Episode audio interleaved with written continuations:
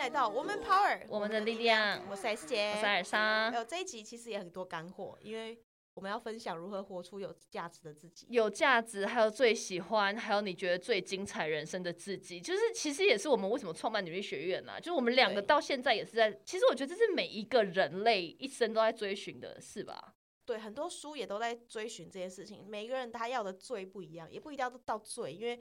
the best 或者的什么的，就是最极致，你反而会觉得压力很大。对对，其实我觉得小时候会想要某一个东西最极致，比如说你想要这时候成绩最好，你想要这时候呃全班练的身材最好，然后你想要在这时候可能追到全校最帅的，就是每一个时段都有那一个。可是你长越大，好像会发现这种最都已经没意义。没意义，你反而一个平衡就好了。对就是有个中庸之道。所以我们这个主题其实我们逼你点进来听，就是想要让你知道，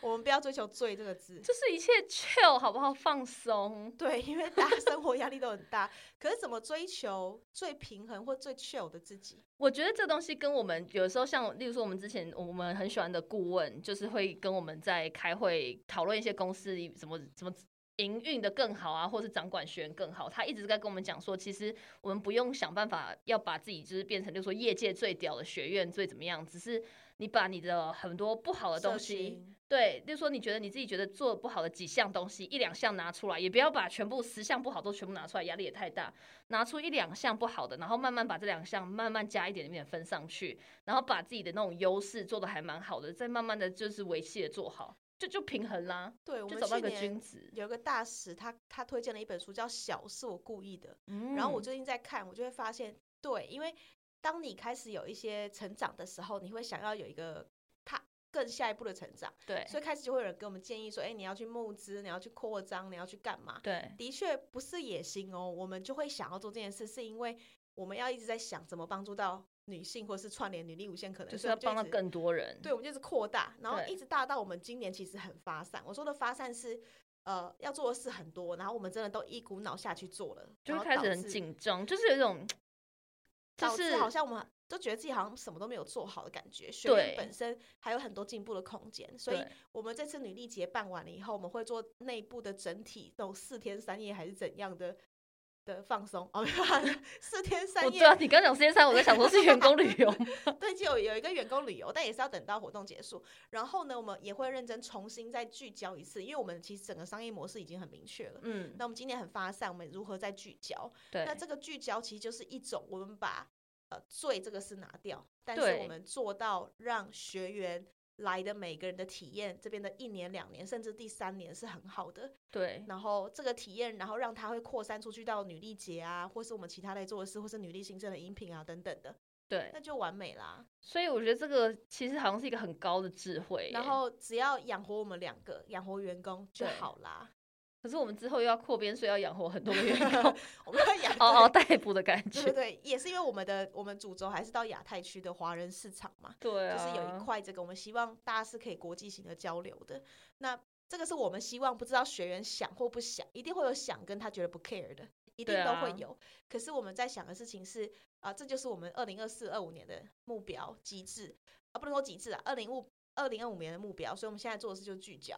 所以这个用用我们用我们自己的事业来比喻，大家可能会比较能具象化去想象，就像是一个事业刚起步，跟起步了五年到十年，甚至我今天早上看到那个新闻，诶，不是不是今天早上，是前一阵子的那个新闻，就说，诶，信义的成品，你知道要熄灯，就他没有要续约了。哦，我有看到哎台中也是有一个饭店要居居掉了。对啊可是我觉得信义成品是比较一个时代性的代表，然后呃，它又是成品，所以连它都这样，就是我觉得每一个企业都会有它可能大品牌都有到五年、十年不一样的目标。那就这些事业来讲，可能我们比较好看得懂，但回归到自己身上，我们自己在十几岁跟二十几岁，甚至三十加左右，要的也都不太一样。所以我觉得那个很大的心法和智慧，虽然是回归一个中庸之道，但是还是会有这个阶这个阶段最想要追求，你就是这个时段，你觉得你要把什么东西做的比较好，或者是比较凸显，你心态那才对，那个符合你想要的，那才会是你自己在，例如说四十岁的时候总结你三十岁，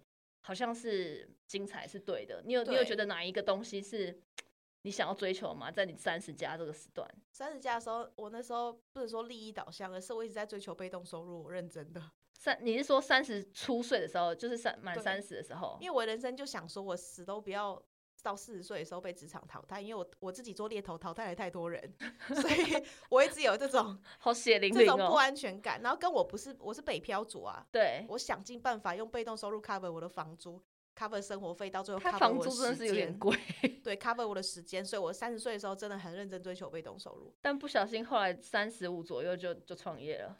对，但是呢，我必须说，最近什么王心凌事件呢、的确也是，我们会发现，其实很多人他随着年纪增大，他没有想要让自己真的变老，他还是会有少女心，然后他也还是会想要追求他这个年纪该有的智慧。对，对啊，所以基本上我刚刚提到，我们为什么想要逼大家不要做到最最最怎样的自己，而是怎么样是让你在不同年纪的时候都可以游刃有余。然后，比如比如说女力学院好了，我们到二零二五年有一个小小的目标，嗯，但是二零二五年的时候，学员是跟着我们变老，你知道吗？二对零二五年你啊几岁了？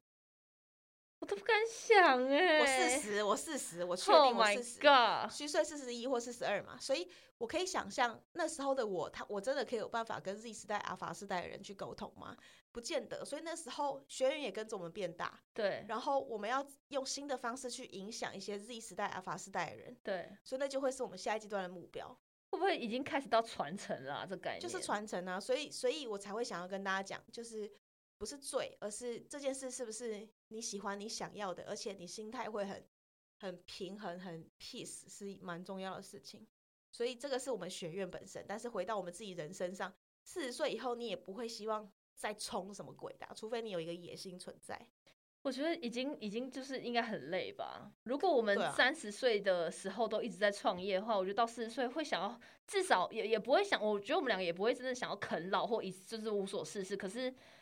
至少事情可以做缓慢一点，或是有一些东西是给人家执行这缓样。慢给人家执行，跟我们也许可以做更多跟社会付出相关的事情。，对因为我们有可能有小些小小的影响力，那这样就很棒。对，像我觉得四十岁左右的时候，那时候可能会比比较不是想自己，像你看你三十岁是为自己焦虑啊，为自己找房子，然后我三十岁左右也是想说，呃，为自己怎么样可以呃找到我自己的什么命定事业啊，或是路线，都是想自己。然后人生最好的另一半啊，什么对，一直在找这些，可是到四十岁真的多一点，会想到你刚刚讲的社会，或是慈善，或者是利他等等，三十岁还会想要去 party 吧？你还？是会看到欸。比基尼 party 你就我就说还是想，我只是因为体重问题，不然我就真的想要 去。对啊。可是我你举例，你现在去夜店，你几分钟就会觉得无聊。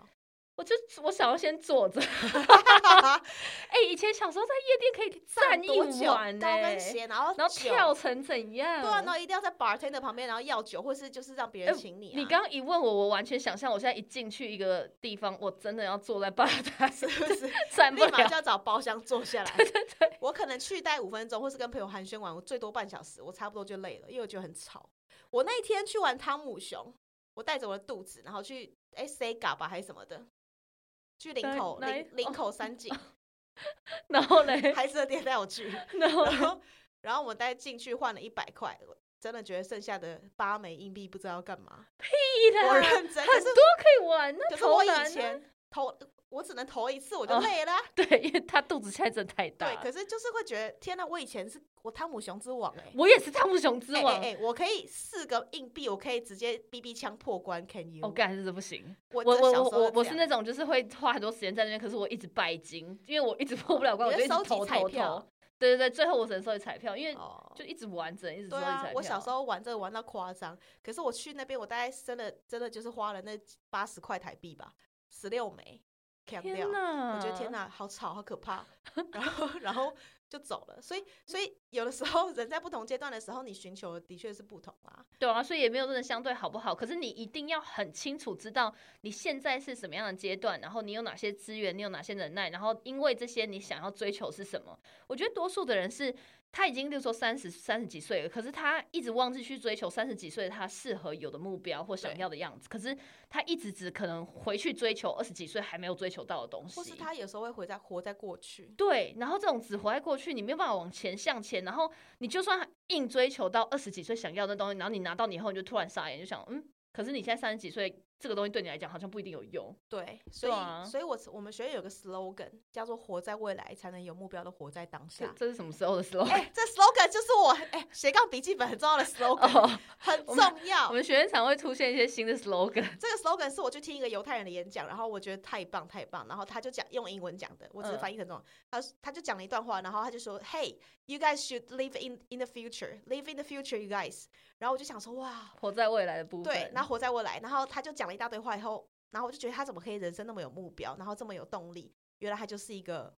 因为活在未来才能有目标，活在当下的人，所以我就写了这个 slogan。什 Hey, come on，come on。好懂，所以这是一个你被 inspire 的过程。对，所以我就发现为什么犹太人这么厉害，因为他们眼睛看都是未来。他不会活在过去，因为过去就是一个一个 memory，一个记忆，成为现在的你，但不代表未来的的你要成为过去那样的样子啊，真的哎，是不是？多我只我我觉得这这件事情蛮重要，因为太多人会沉溺在过去，然后过去的不管是过去的失败，或是过去的成功，对啊，因为因为呃我常会提到人就会分享说，哦，我过去去过几个国家，我怎样怎样怎样怎样。然后我当年创业有多成功，卖掉钱，然后现在多有钱，然后那、对你现在在干嘛嘞？对，所以我都会他们讲那些话的时候，我都会觉得，嗯，那那现在呢？那未来你想干嘛？对就反而会，好奇。没错。所以其实人活在过去，我自己觉得没有意义，嗯，但是他在感性层面是可以帮助你的。对啦，对啊，因为因为我当开始刚开始当工程师的时候，我一直觉得为什么那些工程师跟我就是不是那么格格不入，因为嗯我自以为我在海外回来，你知道吗？嗯就自以为，然后就一直跟他们分享啊，在欧洲有多好玩，多好嗯玩，然后他们听一听就觉得。哦，很棒啊，很棒啊！按、啊、照你现在工作做好了没？谢，然后就持续，你懂吗？就就是被呛。好这是一个，这是一个，这是一个学习啦。对啊。可是我活在过去没有用啊，对啊我真的你会看很多人分享他过去旅游怎么怎么怎么，对对没有，我都只在意他未来的规划是什么。对，这确实我觉得大家要警惕，因为这真的生活中很多人会这样。对，所以如果如何活出有价值的自己，以理性层面，当然你可以定义自己值多少钱啦。对，有一本书叫做《我值多少钱》，我有写他的书评。嗯嗯我知道前？一个日本人写的，其实其实算得出来哦。嗯，这还是跟大家花三十秒分享，就是你算得出来，你工作总可以总共可以赚多少钱？对，因为你就算你的收入，然后三趴在内部转的那个加薪，然后换工作可能十到十五趴，类似这样，你算嗯你一辈子算得出来你嗯值多少钱。嗯然后你就去算，如果你不在你在哪几岁不在工作的时候，你在你的第二收入可以赚赚取的收入加起来，如果大于你的正职收入，你就值得去做个人品牌，你值得去想有什么适合你自己的东西啊。嗯，我最近有个朋友，他就放弃在美光的美光当工程师这件事情，嗯他算了他的存款已经够他活好几年，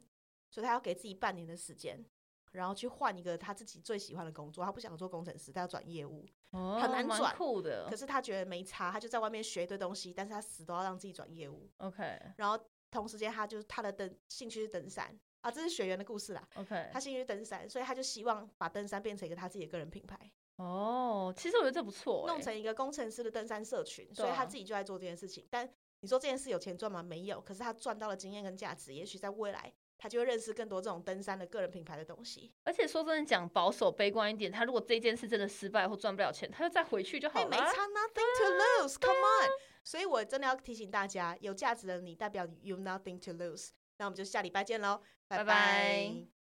每周三中午十二点，Woman Power 为你的午餐加甜点。想知道更多 Wo Man Power 的讯息及课程内容，欢迎搜寻 W O O Man Power，或是关注我们的脸书粉丝团以及 IG，我们会定时更新第一手消息提供给你，支持女力，我们一起